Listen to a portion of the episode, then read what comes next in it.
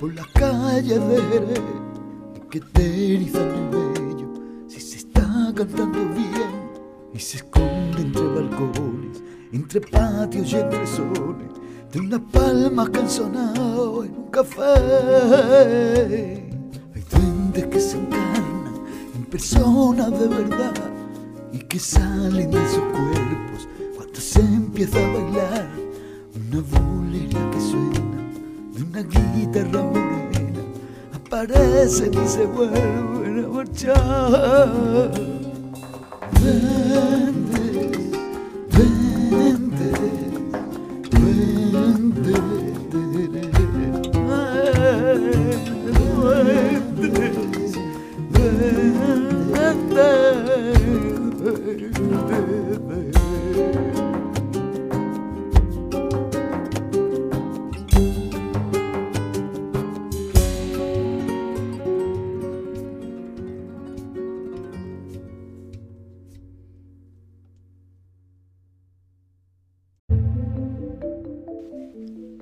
Duendes de Jerez es un formato podcast de José Gálvez que desde ahora comienza para la afición del mundo hondo flamenco.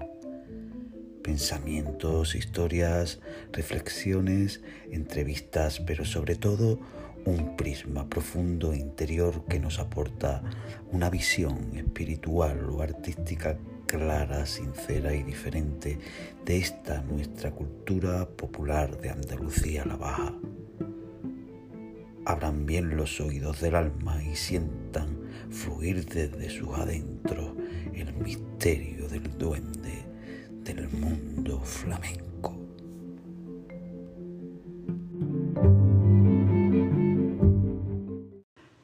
Necesitamos, a mi entender, adquirir un conocimiento más amplio y profundo para digerir, comprender y al fin disfrutar realmente de este género tan peculiar.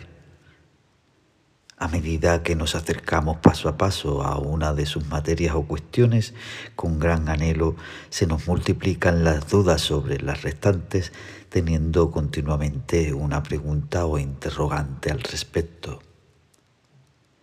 Tal vez sea por eso aquello que se suele decir y que además es cierto, de que nunca se termina de aprender en el flamenco. Una de las llaves que sin duda alguna te abrirá la puerta de su entendimiento es la humildad. Y ustedes dirán, ¿qué está diciendo? Trataré de explicarlo lo más eh, rotundo que pueda, breve y claro. Humildad es una palabra especial con más de un significado que hace, si cabe aún más interesante, su importancia y descifrado. Deriva del latín humilitas, humilis, y quiere decir, al separarla, humus, que significa tierra, y itas, que indican la cualidad del ser. El contrapunto o contraste de la palabra en sí es que se refiere o hace alusiones muy distintas también en sus contextos e interpretaciones. Lo cierto es que bajo la visión social viene a referirse a esa clase de personas que por desgracia viven o sobreviven, mejor dicho, en el umbral de la pobreza o que no poseen bienes materiales, de ahí la expresión de origen humilde o de clase social humilde. Por otro lado, y la interpretación con la que yo personalmente me quedo de la palabra es precisamente con el significado humano y espiritual. Lo explico. Suelen ser humildes las personas no creídas o crecidas en su ego. La nobleza que emerge de un individuo proviene de ahí, del reconocerse inferior a un ser divino o poder superior refiriéndonos a la creencia o sin entrar en cuestiones religiosas, simplemente un ser que está dispuesto siempre a aprender, que acepta las críticas o encaja los golpes y de todo ello extrae lo bueno. Es humilde el que acepta o doblega ante una discusión o revés de la vida y también quien, aun sabiendo, siempre pide una segunda opinión. En fin, como veréis, esta palabra en apariencia insignificante da para mucho, para varios episodios desglosados, diría yo. Pero a nosotros nos interesa ahora por otra cuestión.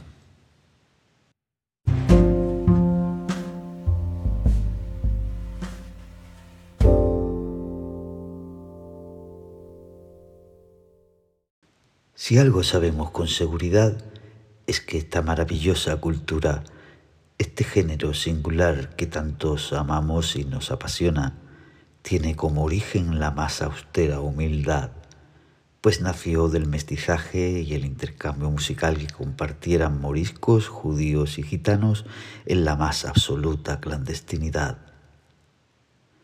En el transcurso del tiempo siguió siendo una música de minorías, de trasnochadores y cuartos, de alcohol y juergas contratadas por señoritos o aristócratas de la burguesía. El perfil de sus intérpretes, de aquellos genios que crearon los estilos, cambios, letras y ritmos, eran humildes. La mayoría trabajaban de sol a sol en los campos para ganar dos pesetas o tenían mayormente profesiones muy duras, llegando en muchos de los casos a la mendicidad.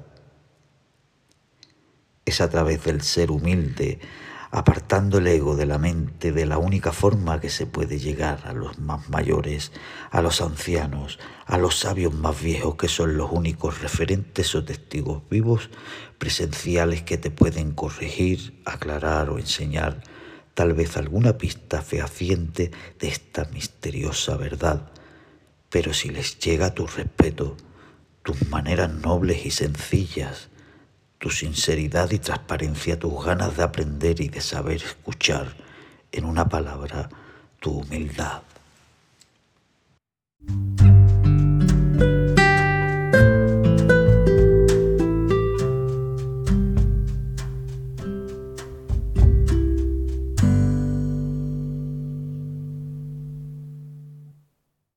Teniendo en cuenta la época, y la importancia e influencia que ejercían los más ancianos patriarcas gitanos en las familias, visto siempre como la autoridad máxima de un pueblo y acercándonos siempre con respeto, tuve la gran fortuna o tal vez la suerte de compartir más de una botella de vino con algunos de ellos, llegando a entablar profundas conversaciones acerca de la misma vida y en concreto del mundo hondo flamenco.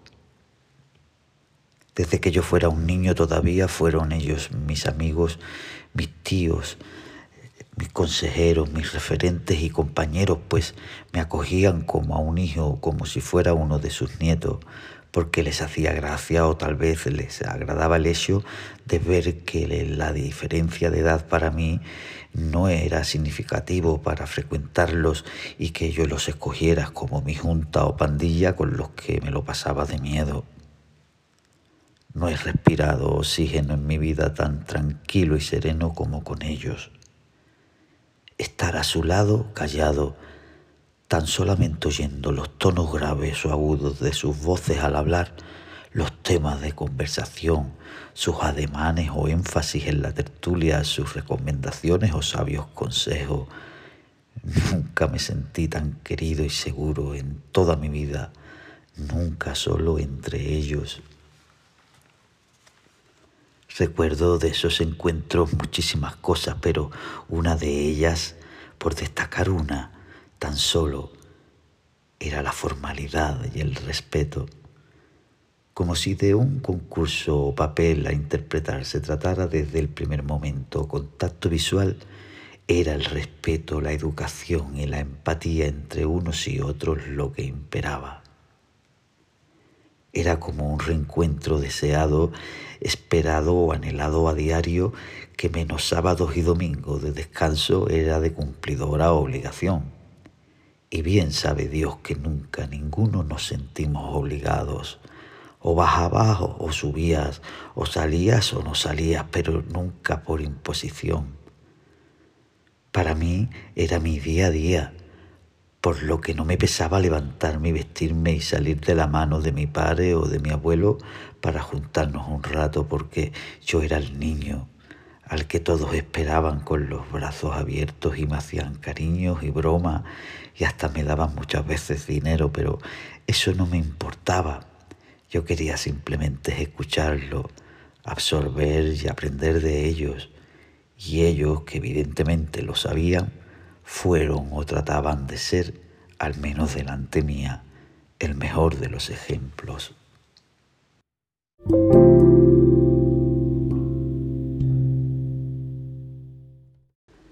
En esas tertulias espontáneas y volviendo al hilo conductor flamenco, se contaban vivencias, hechos verídicos, anécdotas y experiencias que, en fin, eran, al menos para mí, de lo que más disfrutaba.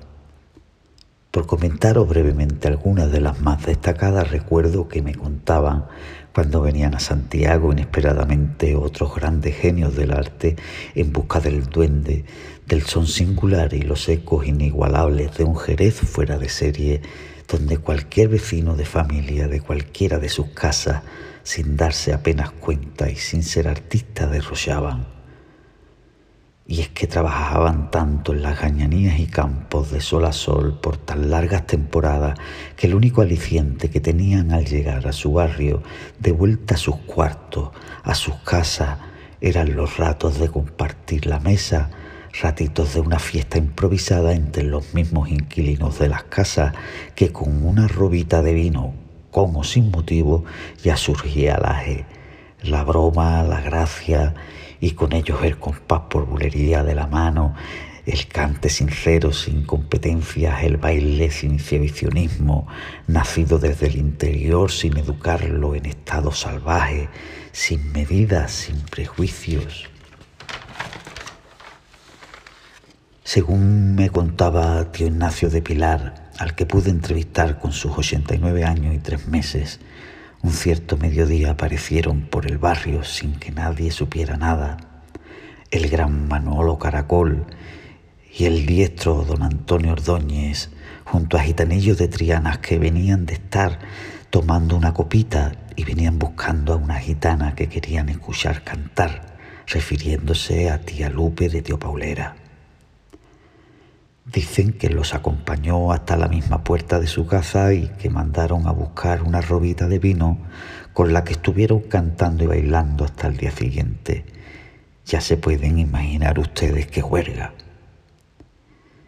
Tía Juana la del Pipa me contó personalmente en otra de mis entrevistas que cuando Pastora Pavón, la de los peines, y su marido Pepe Pinto vinieron un día a llamar a la misma puerta de su casa, Zumare hasta se orinó con el perdón encima de la emoción, pues venían a verla bailar, a verla menear esos brazos con esa majestad única, a tía Juana la del Pipa.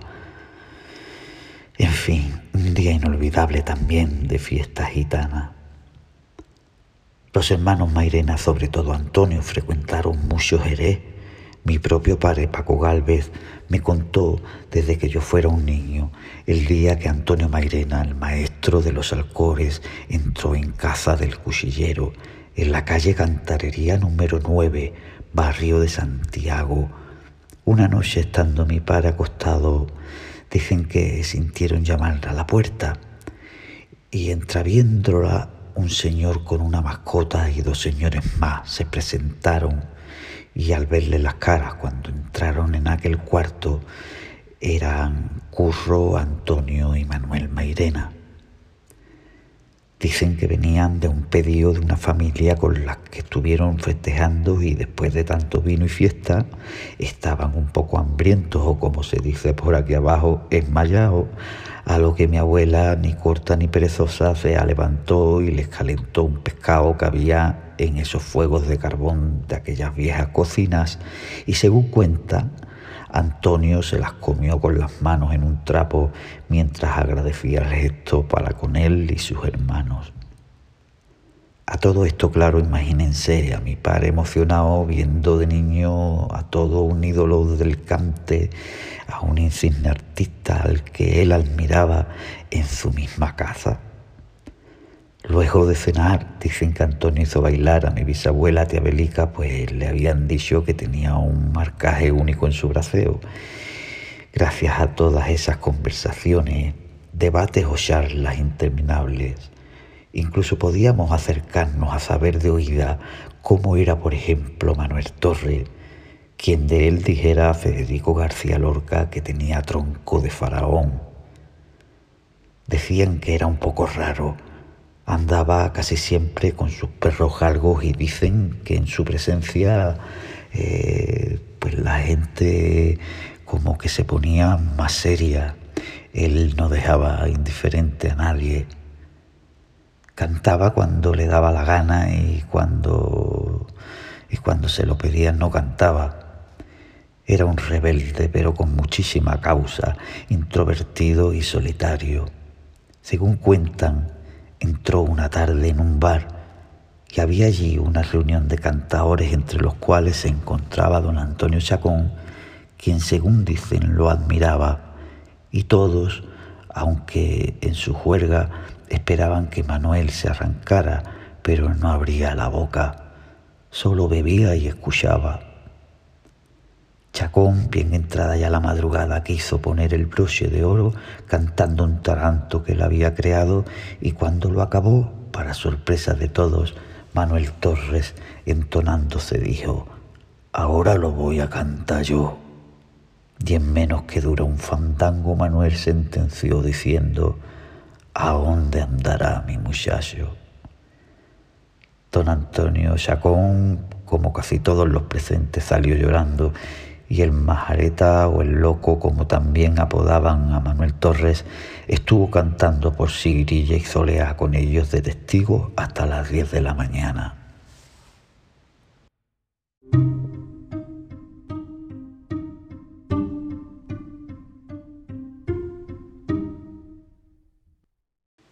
Muchas y diferentes son las historias y vivencias que podríamos contar y analizar que de seguro así será en lo sucesivo, porque personalmente pienso que escuchar cosas así relacionadas con sus intérpretes o con alguna de las materias del mundo hondo también es importante y necesario para, eh, para comprender en su totalidad o asimilar mejor, eh, más informado y nutrido el género flamenco. Nosotros por hoy hemos llegado al fin y esperamos que el capítulo ofrecido haya sido de vuestro agrado.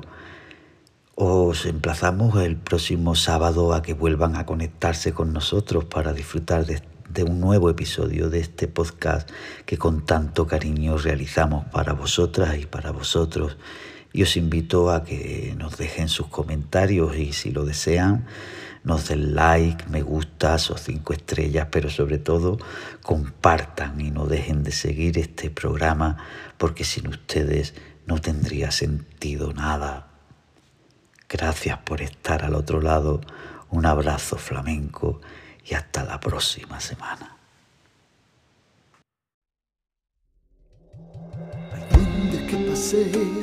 Por las calles de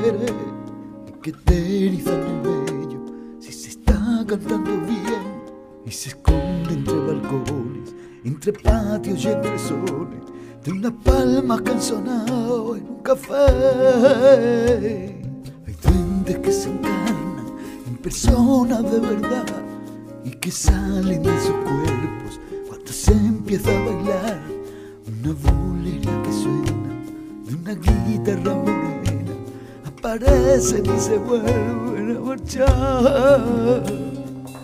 senden